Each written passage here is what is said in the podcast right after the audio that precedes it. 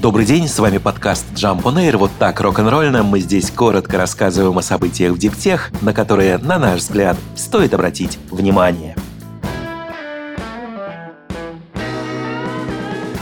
Рейтинг 170 городов России по качеству воздуха составила, используя собственную уникальную методику, консалтинговая компания КБ «Стрелка». Индекс рассчитывается на основе спутниковых данных и учитывает пять основных загрязняющих веществ с учетом степени их влияния на здоровье человека – угарный газ, диоксид азота, формальдегид, аэрозоли и диоксид серы. Основные выводы – 51% городов России имеют низкий уровень загрязнения, 32 повышенный, 11 высокий. Основным загрязняющим веществом является формальдегид. Список самых чистых городов возглавил Кызыл, также в пятерке Астрахань, Листа, Кисловодск и Балакова. В рейтинге самых грязных городов Московская агломерация, а также Якутск, Новосибирск, Норильск и Бердск. При этом непосредственно Москва оказалась еще и среди европейских столиц антилидером по содержанию в воздухе диоксида азота. О поддержке сразу двух проектов по переработке автомобильных аккумуляторов сообщило правительство Франции. Общая сумма их финансирования составит 30 миллионов евро и включена в инвестиционную программу страны до 2030 года. Первый проект с участием Рено предполагает строительство уже в этом году завода по переработке аккумуляторов мощностью 10 тысяч тонн в год с последующим вводом в эксплуатацию втрое большей мощности к 2028 году. Вторым проектом, удостоенным поддержки властей, стало создание промышленной установки по переработке производственного лома из аккумуляторов и повторного повторного использования металлов. Как заявили в Министерстве по энергетическому переходу Франции, поддержка этих двух проектов является стратегической. Она позволит стране приблизиться к экономике полного цикла с контролируемым воздействием на окружающую среду, а также получать критически важные металлы. Размер инвестиционной программы Франции до 2030 года составляет 30 миллиардов евро, из них 950 миллионов государство намерено потратить на проекты по производству и переработке критических материалов. Создание на своей территории литиевой долины анонсировали власти округа Империал, штат Калифорния. Они ищут под проект в том числе федеральное финансирование и уже одобрили предоставление стимулов для всех производителей аккумуляторов, желающих выпускать литиевые продукты. Общая сумма налоговых скидок для каждой из компаний может достигать 1 миллиона долларов ежегодно. Сейчас на долю Соединенных Штатов приходится всего около 1% добываемого в мире лития. При этом многие эксперты считают, что значительные запасы этого металла могут располагаться как раз в Южной Калифорнии в округе Империал Imperial под дном пересыхающего соленого озера Солтон-Си. Власти уверены, что действующие под землей геотермальные источники остаются богатым источником лития. Пока что обязательство построить здесь завод по производству аккумуляторов стоимостью 4 миллиарда долларов взяла на себя только лос-анджелесская компания State Volt. Однако интерес к округу проявляют также General Motors, LG Energy Solution и Panasonic.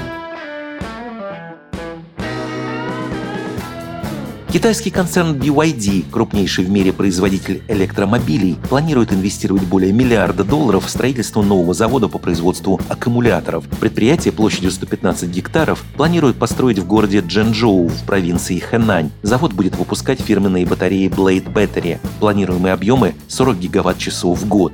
Blade — это относительно компактная литий-железофосфатная батарея. Свое название она получила из-за особого форм-фактора. Она длинная и узкая, как лезвие меча, причем элементы встроены непосредственно в аккумуляторный блок. Они группируются в отдельные модули, что позволяет повысить плотность энергии. По заявлению BYD, их батарея безопаснее альтернатив и устойчива к перегреву. На ней работают самые продаваемые аккумуляторные электромобили компании. BYD была основана в 1995 году, а в прошлом году компания выпустила в общей сложности 1 миллион 860 тысяч электромобилей, оставив позади прежнего лидера – Tesla.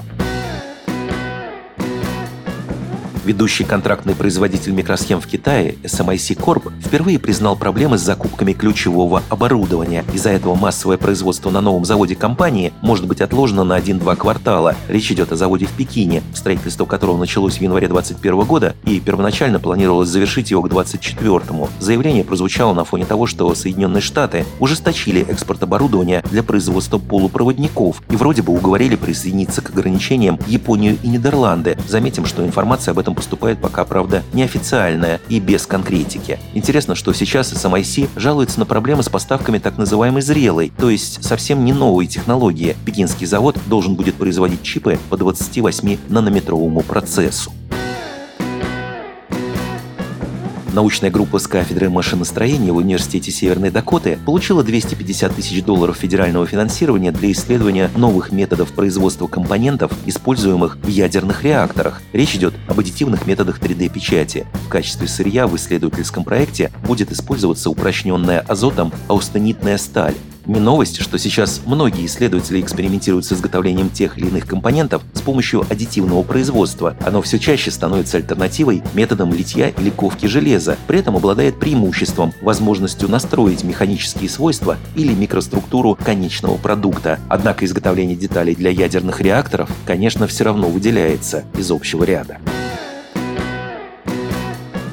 Принадлежащая Amazon компания-разработчик роботакси Zux выпустила свою первую машину на дороге общего пользования. Полностью беспилотный электромобиль пока что используется для перевозки сотрудников компании по Фостер-Сити штате Калифорния, а разработчики тем временем смотрят, как машина будет вести себя в реальной дорожной ситуации с другими машинами, пешеходами и велосипедистами. Четырехместное транспортное средство находится в разработке уже почти 10 лет. Поскольку машина сразу создавалась как автономное электрическое такси, в ней отсутствуют какие-либо традиционные элементы элементы управления, в отличие от переоборудованных автомобилей. Электрическая роботакси ZUX имеет в длину 3,5 метра и почти 2 метра в высоту. Машина оснащена активной подвеской для плавной езды, бортовая система получает данные от комбинации камер машинного зрения, радаров и лидаров. Максимальная скорость электромобиля 56 км в час, но это искусственное ограничение. Без него машина могла бы развивать скорость до 120. На одной зарядке роботакси может проехать без остановки 16 часов. Ключевая особенность электромобиля – его двунаправленность. У него нет передней или задней части пассажиры попадают в салон через раздвижные двери и располагаются друг напротив друга. Разрешение на перевозку людей без водителя-подстраховщика ЗУКС получила еще в 2020 году, но тогда речь шла исключительно о частных дорогах. Теперь же Департамент транспортных средств Калифорнии предоставил разрешение на движение по дорогам общего пользования. Пока, правда, такси доверили маршрут между двумя зданиями длиной всего в полтора километра.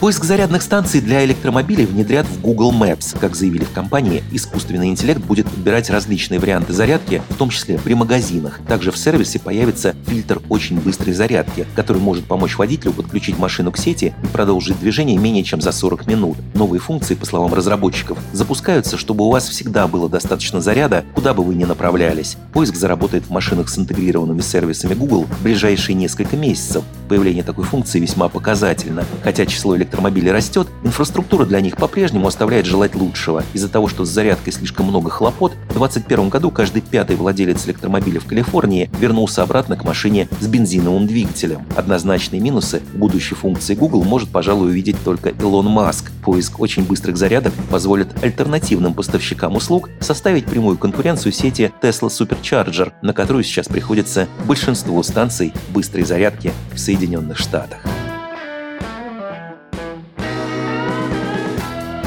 Вами был подкаст Jump on Air, коротко и рок-н-ролльно о событиях в Диптех, на которые, на наш взгляд, стоит обратить внимание. Подробнее эти и другие новости Диптех читайте ежедневно в нашем телеграм-канале Jump Daily. До встречи!